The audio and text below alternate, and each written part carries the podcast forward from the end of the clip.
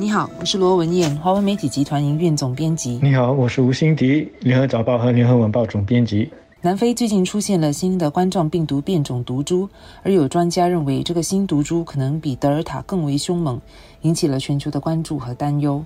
这个新病株 B. 一一五二九已经有了一个正式的名字。在世界卫生组织上星期五召开的紧急会议上，他们用第十五个希腊字母把它命名为奥米克戎，并且把它列为需要关注的变异株。奥米克戎为何那么引起人们的关注和担忧呢？它最先出现在南非，而南非的科学家把当地近日病例的激增的原因都归咎于它，表示奥米克戎的突变量非常高，导致南非的疫情反弹。而在新增的病例当中，有九成是奥米克戎引起的，显示了它的传播速度很快。而让南非专家担忧的是，新毒株的初步研究显示，它的传染性和传播速度可能比德尔塔更高更快。相信大家都没忘记，一年前德尔塔病株的出现，让全球疫情严重反弹，各国再度回到封城的阶段。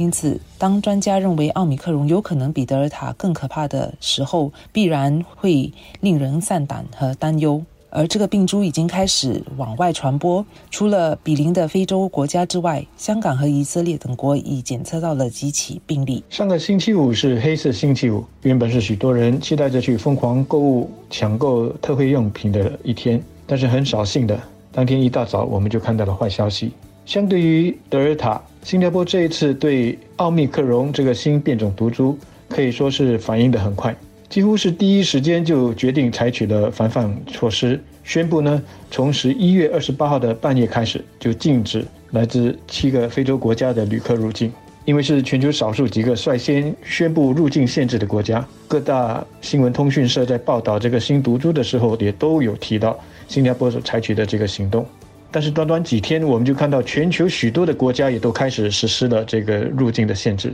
有些甚至是更加的严格。当中呢，以色列是最严格的，他就宣布说要暂时停止所有外国旅客入境，不管你是从哪里去的。澳大利亚的两大州，也就是新南威尔士州还有维多利亚州，则宣布说，已完成冠病疫苗接种的旅客在入境的时候，现在都必须接受 PCR 的检测，而且要自我隔离至少七十二个小时。英国呢则宣布，所有国际旅客在抵达的第二天，也就是四十八小时之内，要进行 PCR 检测，在得到阴性结果之前，他们都需要自我隔离。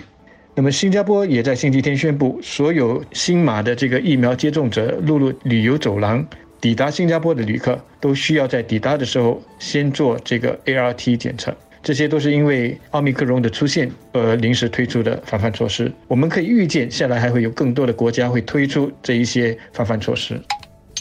各国政府和人们对奥密克戎病株的担忧是合情合理的，但全球科学家实际上仍正在设法进一步了解这个新病株，来确定它是否比德尔塔毒株更容易传播。更重要的是。他们目前还无法确定病患是否会引起严重并发症的几率，还有现有的疫苗能否有效的起保护作用。此外，南非疫苗的完成的接种率只有百分之二十四，目前也没有数据说明最新的变异株在其他接种率高于南非的国家或地区的传播情况。世界卫生组织的科学家也表示，目前对于奥米克戎毒株的所知仍不够多，无法确定它是否真如人们所担忧的比德尔塔更可怕。世界卫生组织按希腊字母依序为新出现的冠病变种毒株命名，并把它们归为三类的其中一种，而奥米克戎是被列为需要关注，也就是最严重的毒株级别。它是第五个被列入这个级别的毒株，上个被纳入这个级别的就是大家众所周知的德尔塔，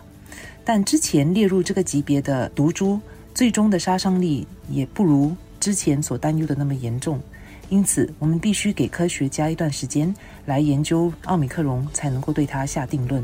然而，一年前德尔塔病株来袭的时候，各国政府相信没有预料到它的传染力和杀伤力如此严重，因此做出反应的时间也比较滞后。这次相信各国政府都汲取了惨痛的教训，几乎是立即就做出反应，禁止非洲国家旅客入境。在不清楚 毒株到底有多可怕之前，各个政府采取比较谨慎的防范措施，也是有必要，也是合情合理的。的确，科学家还需要时间，还有更多的资料来研究奥密克戎。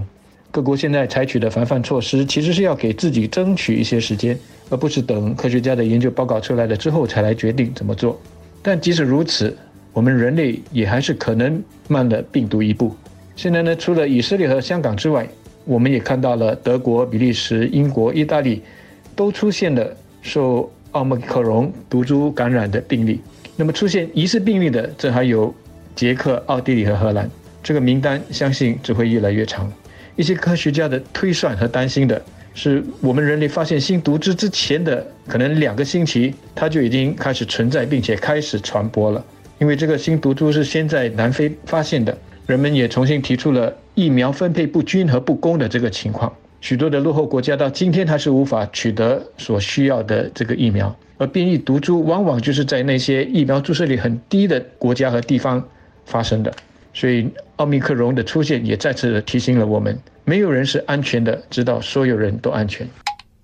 新毒株的出现可能再次打击全球各国的抗疫进程，打击了全球股市和油价。股市和油价在近几个月随着各国逐步开放边境、经济和跨境活动逐步复苏而攀升。随着人们对奥密克戎毒株可能比德尔塔更可怕的忧虑加剧，加上香港等非洲以外的地方也发现了有感染病例，打击了区域和全球股市。亚太和欧美股市在上星期五都个别下挫百分之二到四左右，原油价格则跌了大约百分之十。市场担心新毒株的出现可能会导致各国再度收紧国际旅游，以及阻碍经济活动重开的计划。特别是如果科学家判断冠病疫苗对新毒株的效果不大的话，这也给予了原本就担心通货膨胀压力、美国加息的投资者一个抛售的借口。在奥米克戎的情况。更为明朗之前，全球股市相信会继续面对一定的抛售压力，特别是航空公司和酒店等旅游相关业的股票。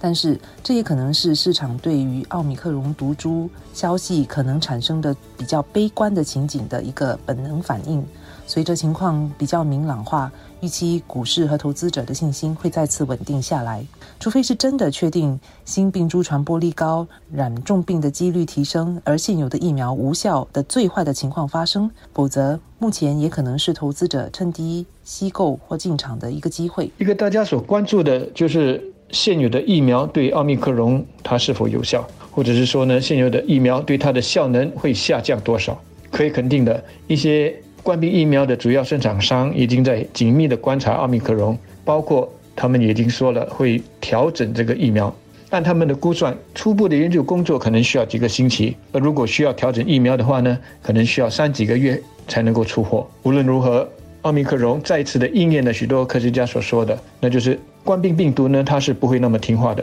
它总会通过变异来让人类措手不及。也就是说，要跟冠病共存。这条路肯定是会崎岖不好走的，中间还可能需要绕路，甚至是右转。李显龙总理星期天就说，奥密克戎有可能迫使我们的重新开放计划后退几步，然后才能继续向前。尽管如此，他还是相信我国最终能够找到与病毒共存的方式，安全的让人们恢复他们喜欢过的生活。